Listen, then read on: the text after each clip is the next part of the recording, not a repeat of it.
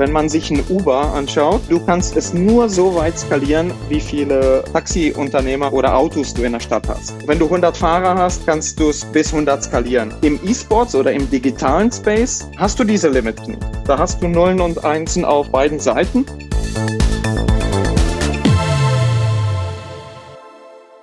Hier ist der Gründerszene Podcast So jetzt Startup mit Georg Reth. Wir sprechen mit Gründern und Investoren und wir hoffen, euch spannende Einblicke und Tipps für euer eigenes Unternehmen liefern zu können. Heute spreche ich mit Michael Bruder. Er war über ein Jahrzehnt als Investor aktiv. Er hat die Gaming-Plattform esports.com geleitet als CEO und erfolgreich an Pro7 Sat1 verkauft. Und inzwischen ist er Gründer eines esports Company Builders, die Esports Investment Group. Und ich hoffe heute, dass wir gemeinsam ein paar Einsichten in diesen sehr spannenden Markt bekommen, der nämlich inzwischen über 100 Milliarden Euro groß ist.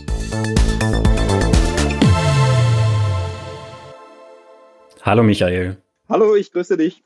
Wir kämpfen ja gerade alle mit der Corona-Pandemie, entweder aktiv, weil wir betroffen sind oder mindestens, weil uns im Lockdown die Decke auf den Kopf fällt. Und wer davon besonders stark profitiert, ist ja die Spieleindustrie.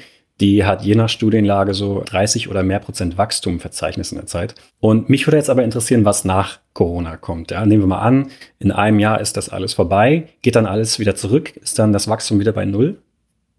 Das glaube ich nicht. Wir waren ja vor dem Corona-Lockdown in einer sehr, sehr starken Wachstumsphase ohnehin. Es wurde dann ein bisschen beschleunigt.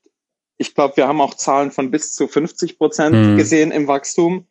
Und wir sind, was Gaming angeht, natürlich optimistisch. Was E-Sports angeht, sind wir noch viel, viel, viel optimistischer. Ja, wir glauben, mhm. dass E-Sports als Industrie wirklich noch am Anfang steht von den Zahlen her zumindest.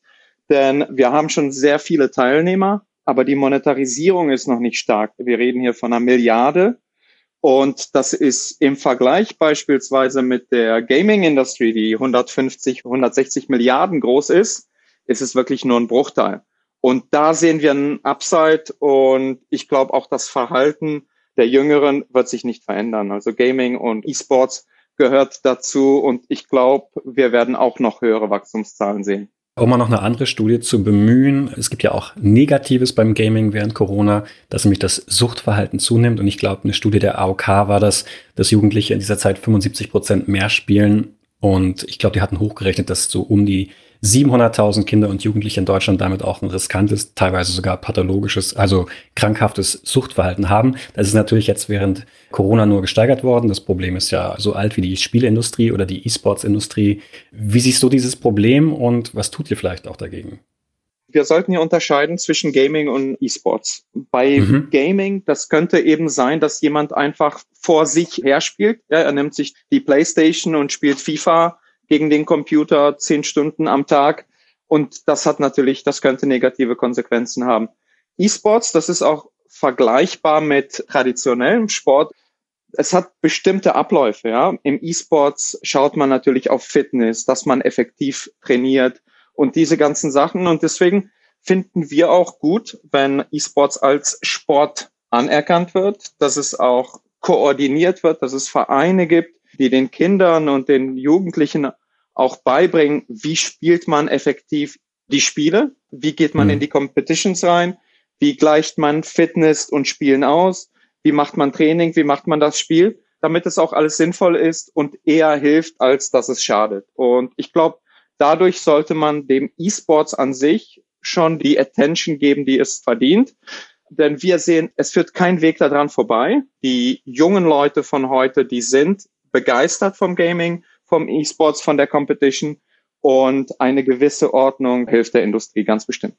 Jetzt haben wir ein paar Mal den Begriff E-Sports genannt. Ich finde, der ist sehr, sehr schwammig. Und wenn ich wahrscheinlich in der Redaktion rumfrage, kriege ich zehn verschiedene Antworten, was es denn wohl bedeutet. Und dementsprechend sind, glaube ich, auch die Marktgrößen unterschiedlich. Du hast vorhin gesagt, eine Milliarde, teilweise von irgendwie zehn Milliarden geredet, weil wahrscheinlich unterschiedliche Dinge gemeint sind. Kannst du das mal ziemlich klar definieren, was es für dich bedeutet? Ja, also ich glaube, es gibt insgesamt keine einstimmige Meinung. Für uns ist es Competitive Gaming, ja, dass jemand in einer Competition Videospiele spielt. Und für uns ist eine ganz wichtige Bedingung und dass jemand zuschaut. Ja, mhm. dass es dafür Zuschauer gibt, dass man nicht im Zimmer alleine oder ein Spiel spielt, wo einer gegen einen spielt, wo es keinen interessiert, sondern wo es auch wirklich Zuschauer gibt. Ja, und dann kann man die Industrie drumherum bauen. Und für uns war damals noch eine Condition, ich weiß auch nicht, ob die noch gilt oder nicht, dass es Multiplayer ist. Dass man nicht einer gegen einen spielt, sondern beispielsweise fünf gegen fünf. Mhm. Und das könnte eine zusätzliche Komponente sein. Also kompetitiv in einem Turnier oder in einem Spiel, dass es Zuschauer gibt und das dann mit einem Fragezeichen Multiplayer. Hm. Und wo wird dann dieses Geld in diesem Bereich erwirtschaftet? Es ist ja anscheinend dann nicht, dass der Spieler irgendwas darin kauft, sondern da geht es ja anscheinend eher um Turniere, um Streaming. Geht es da um Werbeeinnahmen oder was genau ist das, wo diese Milliarde herkommt? Ganz genau. Also man hat diese Schablone, die man aus dem traditionellen Sport kennt, die hat man einfach drüber gelegt und rechnet das genauso. Das sind Media Rights, also Medienrechte, Sponsoring, Ticketing äh, und diese Sachen, die man aus dem traditionellen Sport auch kennt. Und so kommt die Milliarde mhm. zusammen. Ich gehe schon davon aus, dass man diese Sachen neu definieren muss. Ja, also wenn jemand sich ein Counter-Strike-Spiel über Twitch anschaut und dann durchgelinkt wird auf verschiedene Plattformen, das geht nicht in die Revenues rein. Mhm. Wenn man die ganze Sportwettenindustrie dazu nimmt, das geht auch nicht rein. Die Daten gehen nicht rein ganz viele Sachen. Und ich glaube, es wird eine neue Definition geben müssen. Es gibt ein Unternehmen global, das heißt Newzoo. Das wird so als Standard genommen, teilweise natürlich in Frage gestellt, ob das sinnvoll ist. Und die Milliarde wird von Newzoo festgelegt. Ich glaube, dieses Jahr oder letztes Jahr sollte so 1,2 Milliarden sein. Und hm. die rufen diese Zahl jedes Jahr aus. Hm. Jetzt bist du ja in diesem Bereich in in, in verschiedenen Positionen tätig. Eins davon ist die ESPL, die Electronic Sports Players League. Der Name erinnert sehr stark an die ESL. Das ist eine elektronische Sportliga. Was macht ihr denn anders als die? Also wir sind sehr stark digital unterwegs. Es war nicht unser Interesse, diesen Namen an ESL anzulehnen. Der kam auch von meinem Co-Founder und von meinem Kollegen. Und unser Interesse war es, nationale Ligen aufzubauen, ja. Und dann hast du auch nicht viele Möglichkeiten, ja. Dann hast du E-Sports am Anfang mhm. und Liga am Ende.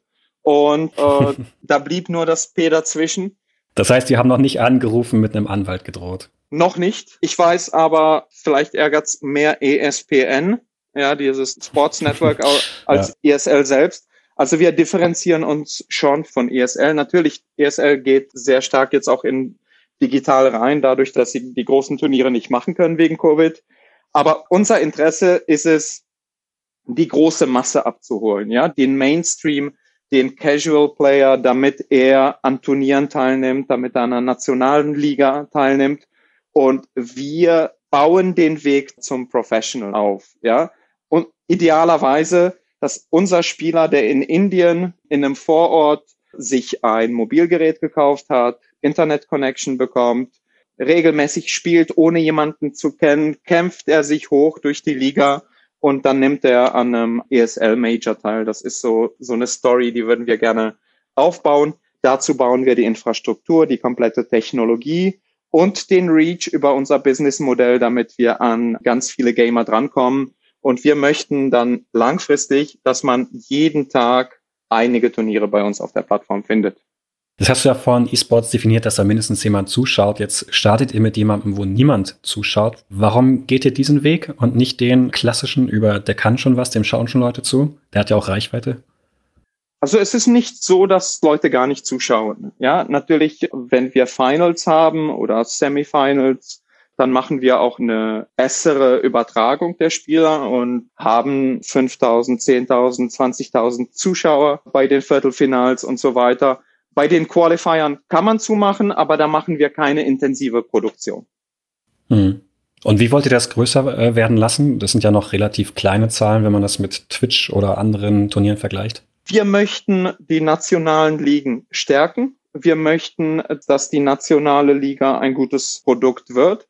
Und wir gehen über die Masse. Ja. Wir planen für dieses Jahr 900 Turniere.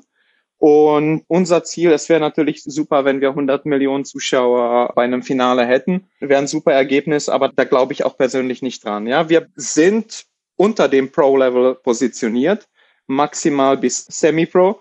Wenn wir dieses Jahr 900 Turniere machen und in drei Jahren vielleicht 10.000 Turniere, dann sammeln wir die Massen auf und generieren die Zahlen mhm. so. Diese Liga, über die wir gerade gesprochen haben, das ist ja nur ein Projekt von dir. Du bist äh, der Gründer von der Esports Investment Group. Im Vorgespräch hatten wir schon ganz kurz geredet, dass die ISBL und die Esports Investment Group ungefähr zeitgleich entstanden sind. Aber erzähl mal kurz, was du noch in diesem Bereich Investment machst im Esports. Also wir investieren in einige Unternehmen, die sich in dem E-Sports-Bereich sehr viel mit Tech beschäftigen. Ich glaube, dass E-Sports und Gaming ein komplett digitaler Markt wird und dass sich sehr viel über digitale Modelle entscheiden wird. Ja, sei es Fan-Engagement, sei es Datenverarbeitung, Marketing, Content-Erstellung.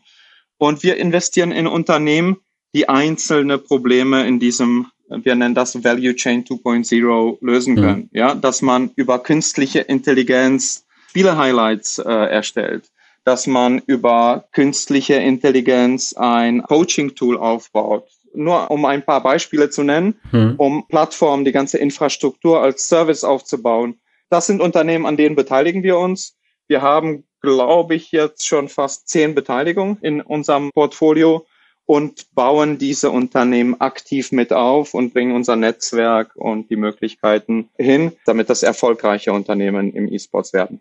Steht da die Liga, über die wir gerade gesprochen haben, im Fokus, quasi im Mittelpunkt oder agieren die alle untereinander einzeln, autark? Sie reagieren alle einzeln. Wir suchen aber natürlich Synergieeffekte. Ja, und dazu müssen einige Möglichkeiten und einige Projekte noch aufgebaut werden, damit die Synergieeffekte da sind. Aber jedes Unternehmen muss als einzelnes Unternehmen auf dem Markt fungieren können.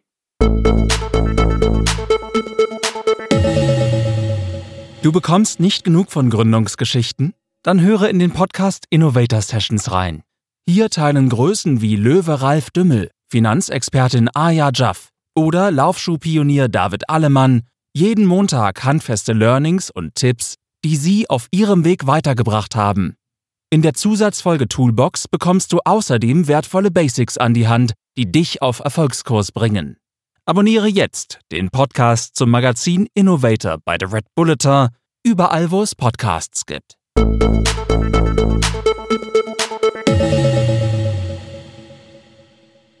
Du hast ja auch vorher schon als Investor gearbeitet, sogar 15 Jahre, wenn ich zumindest deinem LinkedIn-Profil glauben kann. Du hattest Delta Capital gegründet in Tschechien.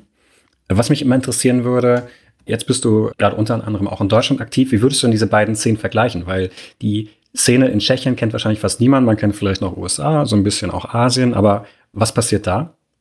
Also Delta Capital ist zwar in Prag ansässig, aber es macht Geschäft nicht nur in Tschechien, sondern in ganz Osteuropa und natürlich auch in Deutschland. Und was ich gemacht habe, ist, ich habe vor 15 Jahren, da ich nicht so kapitalstark war, einfach Turnarounds gemacht als Business. Also ich habe eine Firma gekauft, die schlecht dastand und habe einen Turnaround hinbekommen. Ja, und hm. so habe ich ein paar Unternehmen aufgebaut und mit der Zeit habe ich die Startup-Industrie an sich kennengelernt und habe versucht, ein Model zu entwickeln, wo wir Old und New Economy verbinden. Das ist teilweise auch gelungen. Das hat mich dann zu Projekten wie künstliche Intelligenz geführt. Und vor vier Jahren war es, glaube ich, oder vor drei Jahren habe ich gesagt, ich möchte das als CEO nicht mehr machen und bin in den Aufsichtsrat gegangen bei dieser Gesellschaft und mhm. habe ein Management eingestellt, und habe die E-Sports Industry kennengelernt, habe gesehen, es hat wirklich außergewöhnliche Möglichkeiten. Meiner Ansicht nach wird es über die nächsten zehn Jahre immer weiter wachsen und es wird all das, was ich gelernt habe, kann ich in dieser Industrie anwenden. Ja, das heißt, ich habe natürlich investieren gelernt. Ich weiß, wie man Deals macht. Ich weiß, wie man B2B-Geschäft macht. Wir haben bei der Delta Capital Firmen, die exportieren in 40 verschiedene Länder, in Asien, in Afrika, in Lateinamerika und so weiter. Und dieses ganze Netzwerk bringe ich ein, um die eSports Investment Group aufzubauen.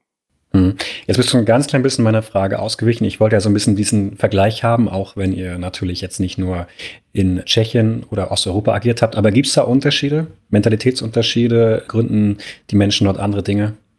Ja, also man muss schon sagen, dass Osteuropa äh, wahrscheinlich politisch aus der Vergangenheit geprägt ist. Die Kultur, die auch in Deutschland oder vor allem in USA entstanden ist, wie man Startups aufbaut, wie man mhm. äh, Startups investiert, wie man sich zu Unternehmern verhält, das ist komplett anders. Ja, das ist auch teilweise in Asien noch nicht so, wie ich es gerne hätte. Insbesondere wenn man sich zum Beispiel Andreessen Horowitz anschaut, er beschreibt ja, wie man sich zu einem Founder verhalten sollte. Ja, mit dem Respekt, wenn man als auch Partner von VC Andreessen Horowitz zu spät zum Meeting kommt, mhm. dann zahlt man eine Strafe in die Kaffeekasse, nur um dem Unternehmer zu zeigen, dass man ihn respektiert und auch seine Zeit.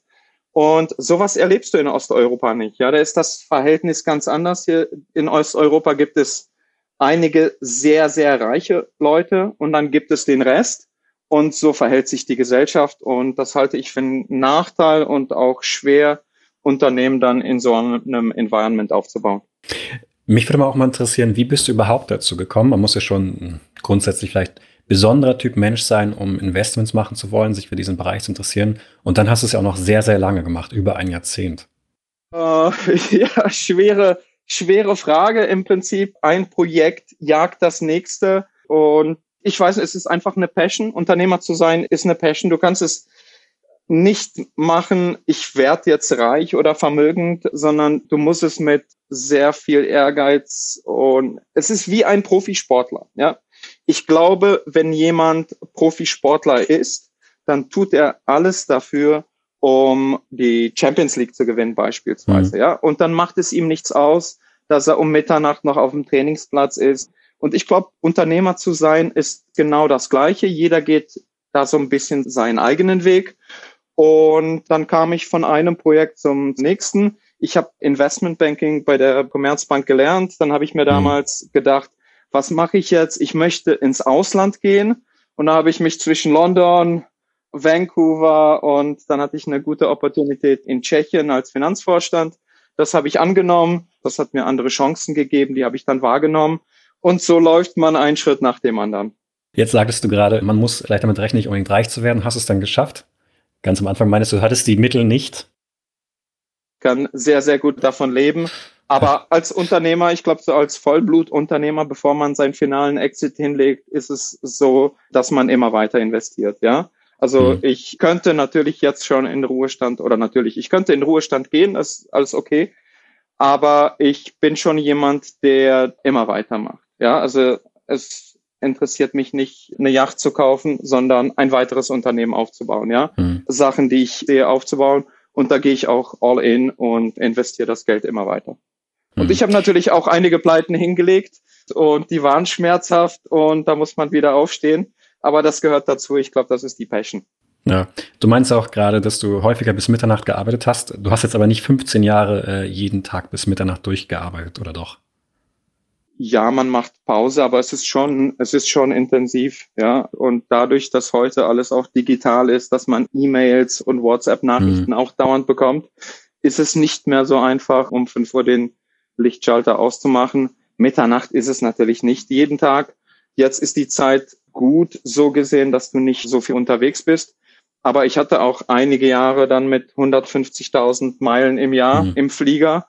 Und dann kannst du es dir vorstellen, das ist schon intensiv. Aber wenn du Sachen mhm. machst, die dir Spaß machen, ist es natürlich so, dass du die Zeit nicht so wahrnimmst. Jetzt, wo du die 150.000 Meilen nochmal genannt hast, dann bist du wahrscheinlich jetzt ein Fan davon, dass dank Corona alles digitaler geworden ist, auch diese Treffen, die dann digital stattfinden?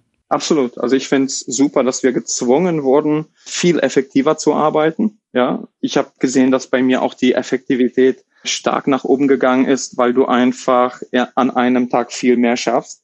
Es mhm. ist anstrengender, du bist früher KO. Und es geht schwer im Business Development. Es geht schwer, digital mit Investoren zu reden, weil einfach die Chemie kannst du digital nicht aufbauen. Meiner Ansicht nach gehen manche Sachen nicht, aber insbesondere ein Team zu führen. Und das ist für mich beispielsweise super. Ich habe in Malaysia 20 Leute, die ich führe als CEO. Die meisten davon habe ich persönlich noch nie gesehen. Aber wir mhm. haben einen Weg gefunden, wirklich um digital zu arbeiten. Und man musste auch dann die Leadership-Modelle anpassen. Sehr viel zielorientierter mit Roadmap und mit diesen Tools arbeiten die fürs Unternehmen gut sind, weil man macht weniger Meetings und, und man macht viel mehr die Arbeit. Und ich sehe durch diese neue Erfahrung sehe ich viele Sachen positiv. Ich glaube schon, dass man die Meetings braucht, aber es wird vielleicht um 70 Prozent runtergehen, auch nach Covid. Und hm. das ist gut so. Hm. Wann hattest du deinen ersten Burnout? Das klingt gerade so danach. ja, schwer zu sagen. Es gibt natürlich schwere Phasen und Burnout würde ich sagen nicht, nicht direkt, aber ich war nah dran. Und ich mache sehr, sehr viel Sport und ich glaube, mhm. das ist etwas, was hilft. Äh, viel Laufen oder Eishockey beispielsweise ist meine Sportart mhm. und etwas, was, was intensiv ist. Das gleicht das aus und man muss sich die Zeit für solche Sachen nehmen oder auch spazieren gehen, damit man das Tempo ein bisschen runterdrückt.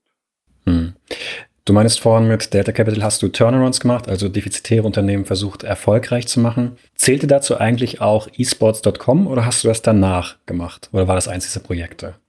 Das war nicht unbedingt ein Turnaround. Das war, das Unternehmen hat ein ICO gemacht, der nicht so äh, glücklich gelaufen ist. Und dann bin ich eingestiegen, eher um das Unternehmen aufzubauen. Ja, es hatte eine, es hatte hm. eine gute Opportunity. Und es war aber ganz am Anfang mit, ich glaube, es war die falsche Entscheidung, ein ICO zu machen oder mit einer heißen Nadel gestrickt. Also um es kurz nochmal zu sagen, die wollten, glaube ich, Sportwetten machen auf ihrer Plattform mit einer eigenen Kryptowährung und dafür war der ICO gedacht? Ja, es waren auch nicht Sportwetten, es war auch nicht so ganz klar, wofür die Coins benutzt werden sollten oder, oder die Token. Es waren dann User-Generated Content, der mit Token bezahlt worden ist. Also ich würde nicht sagen, dass alle Sachen schlecht waren.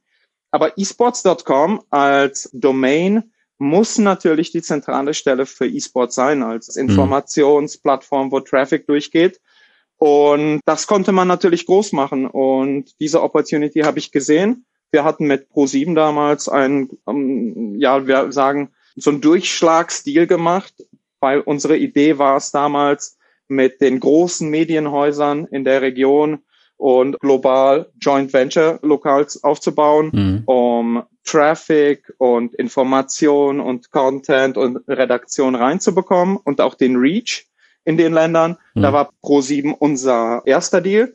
Und wir wollten dann mit CBS und in USA und Italien und wir hatten einige Sachen in der Pipeline, wollten wir das global ausrollen. Also das war, das war meine Aufgabe. Ich glaube, das lief auch ganz gut. Pro7 hat schlussendlich esports.com komplett gekauft und mhm. ich glaube, da ist es auch in sehr guten Händen und ich schaue zu, wie jetzt global ausgerollt wird, hoffentlich.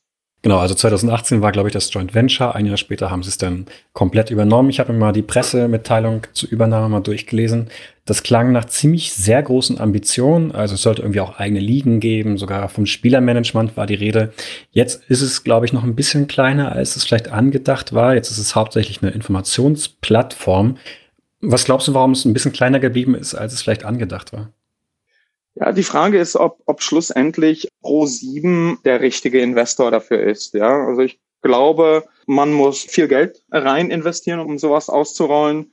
Pro7 ist jetzt ein Konzern, der andere Ziele hat als beispielsweise ein Silicon Valley VC.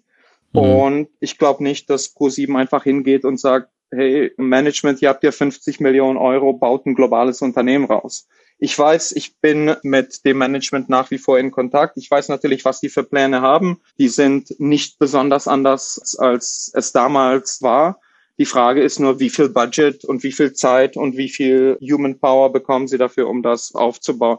Und da geht's, glaube ich, langsamer zu, als es in so einem Startup sein sollte. Wie kam es damals überhaupt dazu, dass ProSieben dazu gesagt hat? Das war ja eine nicht ganz klare Historie von diesem Unternehmen, wie du gerade gesagt hast, dieser merkwürdige ICO. Wie geht man dann an ProSieben und sagt so, hey, wir wollen das jetzt so und so aufbauen mit eurer Reichweite? Das will ja eigentlich jeder.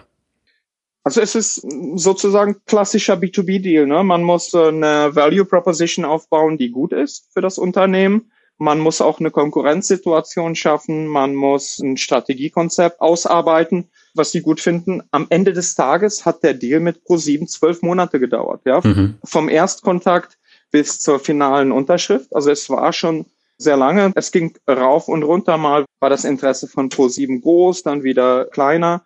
Und wir hatten auch natürlich in der Zwischenzeit mit, sei es Discovery oder Sky, mit allen gesprochen.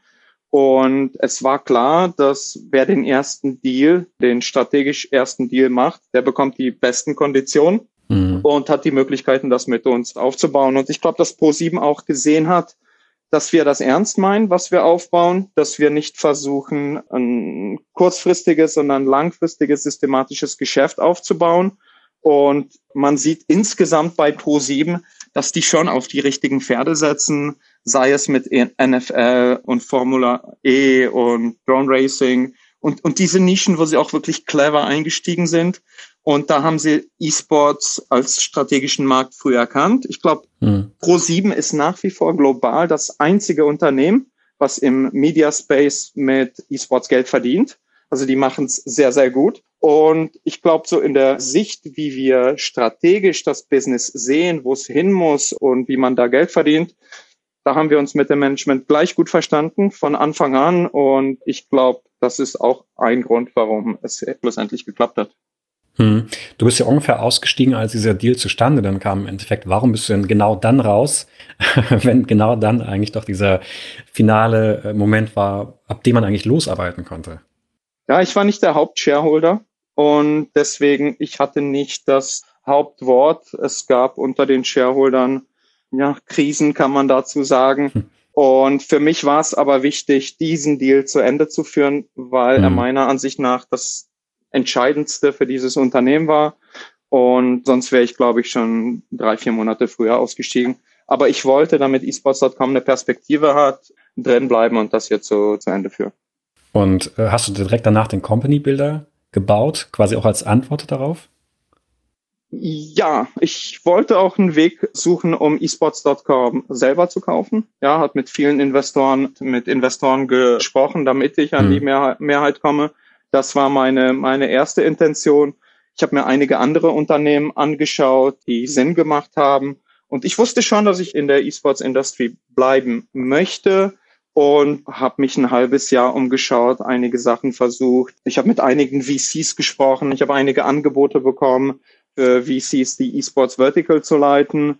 Mhm. Und dann baut man sich eben die Opportunitäten auf, dann trifft man eine Entscheidung und dann glaube ich, nach meinem Ausstieg habe ich an vielen Sachen gearbeitet und ein halbes Jahr später habe ich mir gedacht, eine eigene Gruppe aufzubauen, so wie wir es momentan machen, macht am meisten Sinn. Da habe ich am meisten Kernkompetenz, äh, ich weiß, wie man Unternehmen aufbaut, wie man B2B-Deals macht. Ich bin nicht so stark im B2C. Ich verstehe viel von künstlicher Intelligenz, Plattformen und so mhm. weiter. Und da war, glaube ich, EIG die, die richtige Entscheidung. Also Akronym für eSports Investment Group. Ja. Du meinst gerade, ihr habt ungefähr zehn Investments getätigt. Das ging relativ schnell, würde ich jetzt mal behaupten. Dafür, dass es trotzdem irgendwie noch eine Nische ist. Wonach schaut ihr da genau? Du hast es vorhin schon ganz kurz angeteasert, aber ist das Produkt im Fokus? Ist es dieses klassische, das Team muss einfach nur gut sein, weil dann bauen die schon irgendwie ein gutes Produkt? Oder gebt ihr da vielleicht auch Ideen vor und sucht dann Gründer? Wie macht ihr das? Wir machen, glaube ich, alles, was du gesagt hast. Für mich steht aber ein bisschen die Tech im Vordergrund, ja. Und ich glaube, dass, und da kommt mein Background aus dem Investment Banking. Ich war früher Derivatehändler und habe Options Futures gehandelt. Und mhm. wir hatten im Prinzip auch mit Nullen und Einsen nur zu tun. Ja, alles, was wir gemacht haben, war unendlich skalierbar. Ich sage immer ein gutes Beispiel. Wenn man sich ein Uber anschaut, du kannst es unendlich skalieren als Startup, aber du kannst es nur so weit skalieren, wie viele Taxiunternehmer oder, oder Autos du in der Stadt hast. Ja, mhm. wenn du 100 Fahrer hast, kannst du es bis 100 skalieren. Ja, und dann musst du einen Weg suchen, wie du 200 rausmachst. Im E-Sports oder im digitalen Space hast du diese Limits nicht. Da hast du Nullen und Einsen auf beiden Seiten. Und deswegen glaube ich, dass die Tech schlussendlich entscheidet, dass Algorithmen, künstliche Intelligenz, Machine Learning einen ganz besonderen Effekt hat. Ja, wenn du etwas durch gute Datenaufbearbeitung und künstliche Intelligenz angeschlossen ganz neue Produkte aufbauen kannst, dann wird das den positiven Effekt haben und da schauen wir drauf, ja. Was braucht die Industrie? Wie entwickelt sich Content-Erstellung? Wie können wir mit Algorithmen da, da helfen? Wie können wir Sachen wie zum Beispiel Content-Erstellung von einer Redaktion, wo du zehn Leute hast, wie können wir Technologie nutzen, um eine Person draus zu machen und Mehrwert dem Kunden zu geben. Solche Sachen schauen wir uns an und die sind für uns an erster Stelle. Und dann schauen wir uns den kompletten Value Chain ein. Ne? Wo kommt das Geld her in die Industrie? Warum investiert, nennen wir ein Beispiel, warum investiert McDonald's nicht 100 Millionen Euro in die Industrie und macht beispielsweise nur 10 momentan oder, oder 20? Was muss passieren, damit McDonald's langfristig eine Milliarde von seinem Marketing-Budget in die E-Sports-Szene einschießt? Und mhm. solche Überlegungen treffen wir und bauen dazu die Infrastruktur. Ich habe übrigens auf eurer Teamseite gesehen, vielleicht ist sie nicht mehr ganz aktuell, dass es eine reine Männerklicke war. Ist das Zufall? es äh, hat, hat sich so entwickelt. Bei uns ist es natürlich total egal, ob es Männer oder Frauen sind. Ich habe aber in der E-Sports-Branche hauptsächlich oder sehr, sehr oft einfach Männer gesehen, auch in den Positionen, die wir brauchen.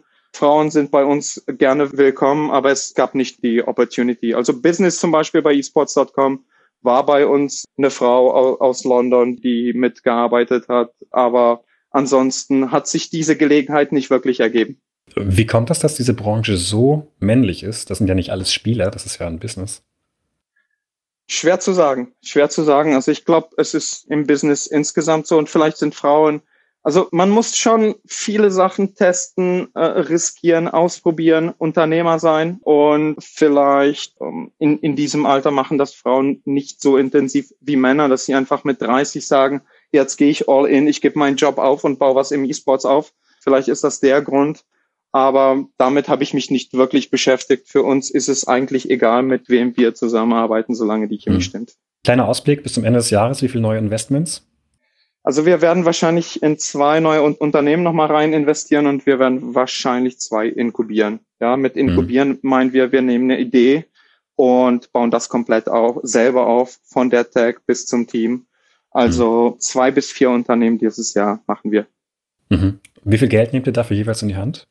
Ein Unternehmen für künstliche Intelligenz, das bauen wir jetzt mit 200.000 auf. Ja, da machen wir den ganzen Anfang das Produkt und dann holen wir schon äh, externe Investoren rein.